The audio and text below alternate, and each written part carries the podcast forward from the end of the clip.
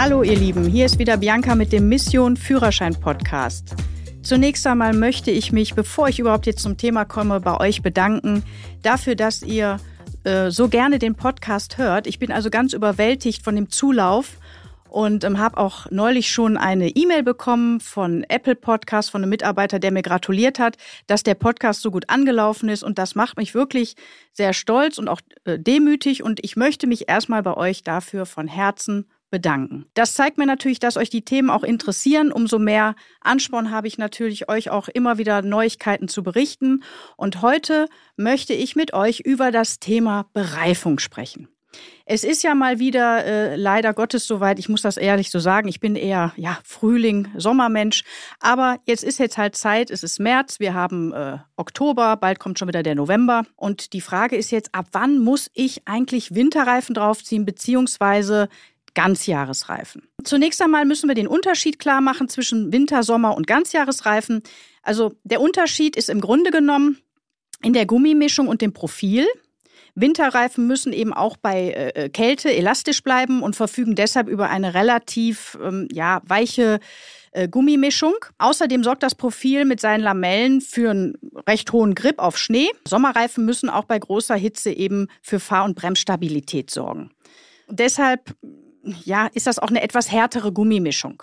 Zusätzlich ist das Profil auch eher noch für Aquaplaning optimiert. Ein Ganzjahresreifen ähm, muss natürlich, das ist immer so ein bisschen so ein Kompromiss. Er ist kein mega guter Sommerreifen, er ist auch kein mega guter Winterreifen. Allerdings muss ich dazu sagen, wir in der Fahrschule fahren ausschließlich auf Ganzjahresreifen. Es ist immer natürlich ein Kompromiss muss man ehrlicherweise sagen, der Ganzjahresreifen ist äh, kein äh, super toller Sommerreifen, auch kein wirklich super toller Winterreifen, aber ist ein guter Kompromiss. Und man kann ihn vor allem, das ist der große Vorteil, man kann ihn das ganze Jahr durchfahren. Ähm, somit haben wir auch nie das Problem, wenn es vielleicht mal zum äh, Fahrbahnzustand kommt, morgens um 7.30 Uhr, wenn wir Prüfung fahren, dass wir dann vielleicht unter Umständen mal eben noch, wenn wir vielleicht die Sommerreifen schon wieder drauf haben, die Reifen wechseln müssten auf Winterbereifung. Da die Ganzjahresreifen den gesetzlichen Anforderungen eines Winterreifens entsprechen ähm, müssen, äh, zeigt er natürlich vor allem im Sommer ja auch so ein bisschen die Nachteile. Er hat einen etwas höheren Verschleiß, hat vielleicht auch mal einen etwas längeren Bremsweg, aber das ist marginal.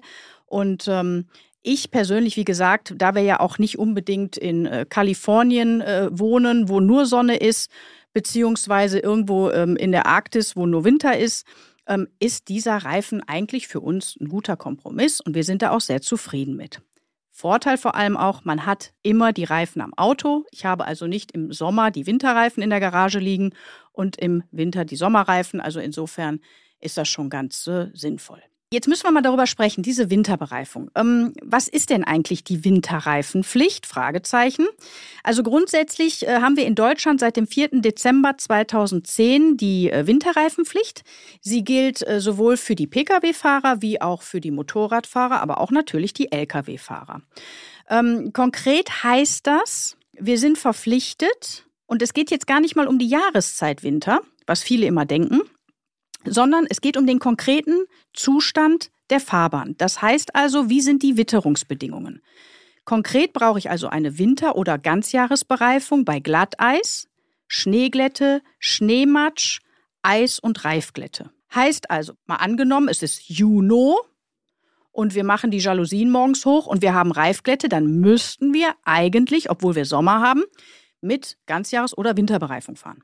Ja, nur, dass man das einmal klar hat. Ja, was ist denn jetzt eigentlich Glatteis? Was ist Schneeglätte? Was ist Schneematsch? Das fragen mich auch immer viele Fahrschüler. Das versuche ich euch jetzt so ein bisschen zu beantworten.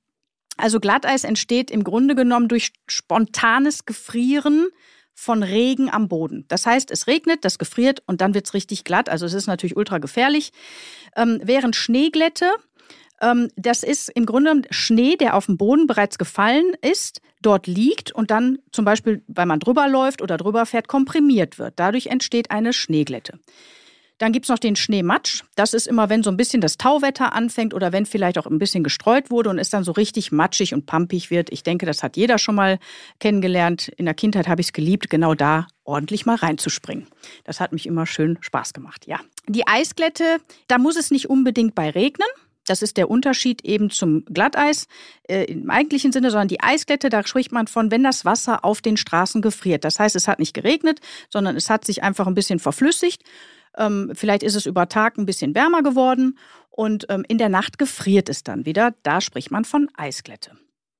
Also, um das zusammenzufassen, wenn irgendeiner dieser Zustände vorhanden ist auf den Fahrbahnen, dann muss man entsprechende Winter- bzw. Ganzjahresbereifung auf dem Auto drauf haben.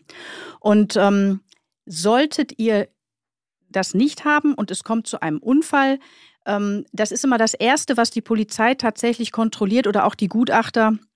Sie schauen sofort, sind entsprechende Reifen für den entsprechenden Fahrbahnzustand aufgezogen. Mm, eine Frage, die ich auch häufig gefragt werde, Mensch, Bianca, sag mal, gibt es eigentlich auch eine Sommerreifenpflicht?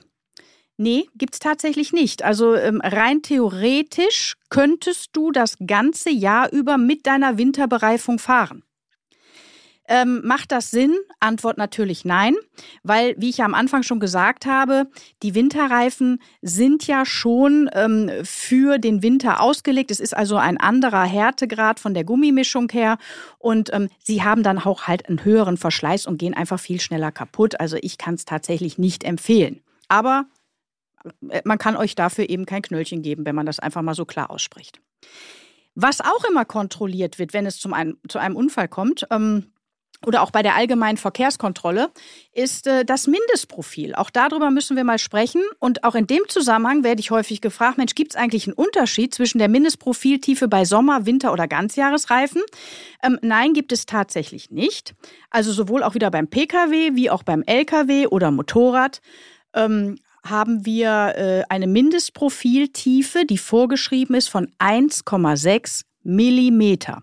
Und es ist egal, ob du einen Sommerreifen, einen Winterreifen oder einen Ganzjahresreifen fährst. Jetzt muss man ehrlicherweise sagen, 1,6 ähm, Millimeter ist wirklich verdammt wenig. Und ähm, meine Empfehlung ähm, geht dahin, dass man Sommerreifen nicht unter 3 Millimeter fahren sollte und Winterreifen nicht unter 4 Millimeter. Bei Klein- bzw. Leichtkrafträdern also wir sprechen jetzt hier so was wie Klasse AM 50 Kubik oder äh, Klasse A1 125er. Ähm, da beträgt die Mindestprofiltiefe 1 Millimeter. Aber auch hier, ganz ehrlich, ich würde nicht unter 2 bis 3 Millimeter gehen. Ähm, das hat ja was mit eurer eigenen Sicherheit zu tun. Wichtig, macht euch frühzeitig Gedanken darüber, wartet nicht zu lange, macht in den Werkstätten frühzeitig äh, Termine aus, denn genau jetzt zu dieser Zeit äh, ist da immer der große Run natürlich angesagt. Ähm, erkundigt euch, vielleicht gibt es auch sowas wie Reifenhotels bei dem entsprechenden Anbieter. Da muss man gegen einen kleinen Obolus, kann man im Grunde genommen die Reifen dann, die Sommerreifen äh, einmotten lassen, wenn man die Winterreifen drauf hat und umgekehrt.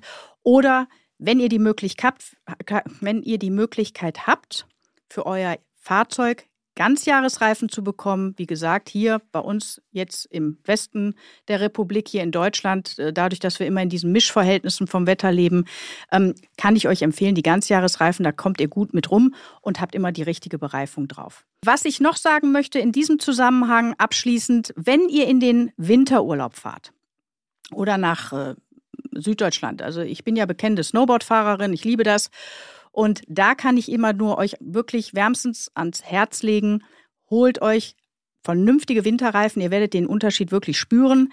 Ähm, da macht es tatsächlich Sinn und kauft euch vorab ein paar Schneeketten, damit ihr die immer mit dabei habt. Denn gerade in Bereichen wie Österreich, Schweiz oder auch in den italienischen Alpen hat man häufig schon mal diese Beschilderung, ähm, dass die Schneeketten aufgezogen werden müssen. Ähm, wir dürfen dann, also bei uns die Vorschrift ist so, dass wir dann nur noch fahren dürfen ab dem Schild, wenn wir Schneeketten mindestens auf, den Antriebs, auf der Antriebsachse haben. Und die zulässige Höchstgeschwindigkeit beträgt dann nur noch 50 km/h. Also, damit es nicht ganz so teuer wird und ihr die dann nicht irgendwo in der Schweiz an der Tankstelle kaufen müsst, und da spreche ich aus eigener Erfahrung, die ich gerne mit euch teile, ähm, nehmt sie euch lieber vorab schon mit, legt sie in den Kofferraum und ähm, dann kommt ihr auch sicher und gut durch den Winter. Und äh, das wünsche ich euch von Herzen. Wenn ihr noch Fragen habt, wie immer gerne Nachricht an meine E-Mail bianca mit k Ansonsten stehen auch alle Informationen unten in der Beschreibung zum Podcast. Ich freue mich, wenn wir uns dann nächste Woche wieder hören und wünsche euch wie immer allzeit gute Fahrt.